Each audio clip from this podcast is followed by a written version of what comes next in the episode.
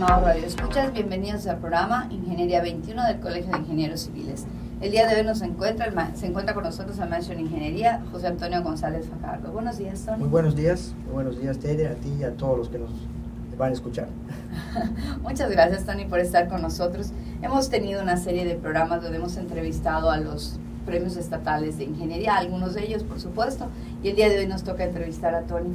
Tony, ¿cuándo fue que recibiste el Premio Estatal de Ingeniería por parte del colegio? Pues tuve ese privilegio en el año de 2009, junto con Pedro Castro. Ah, ok. Eh, ¿Y qué nos puedes decir? ¿Qué pasó en tu vida o qué pasó en tu carrera más bien a partir de ese momento? ¿Hubo algún cambio? ¿Hubo alguna situación? ¿Algo que nos puedas comentar? Pues principalmente eh, continuar haciendo lo que estaba haciendo.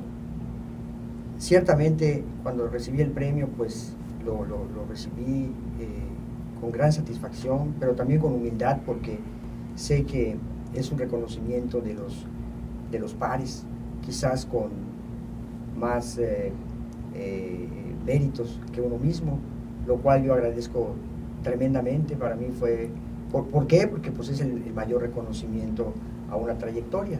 Pero sin embargo, en mi vida pues no ha sido de golpes de timón, sino en algo que yo considero importante para eh, el éxito profesional, que es el esfuerzo de todos los días, el, diario que hacer. Y recibir el premio me compromete o me comprometió, y lo prometí también cuando eh, lo recibí, a continuar haciendo eso por todos los años más que me permitiera la vida, el camino, la salud, ¿verdad?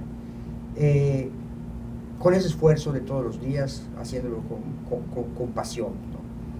En aquel entonces, pues, era yo eh, secretario general de la UALI y posteriormente, al concluir en el año de 2014, me reintegré a la Facultad de Ingeniería, pero he estado muy activo, he estado muy activo, he estado, por primera vez, eh, di clases a alumnos de licenciatura y eso para mí fue un gran reto, sin duda un gran reto.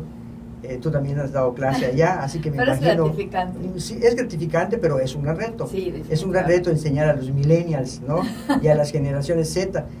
Y, pero es un gran reto, es un gran reto que me satisface, ¿no? En, el pasado había yo sido profesor de, de la maestría en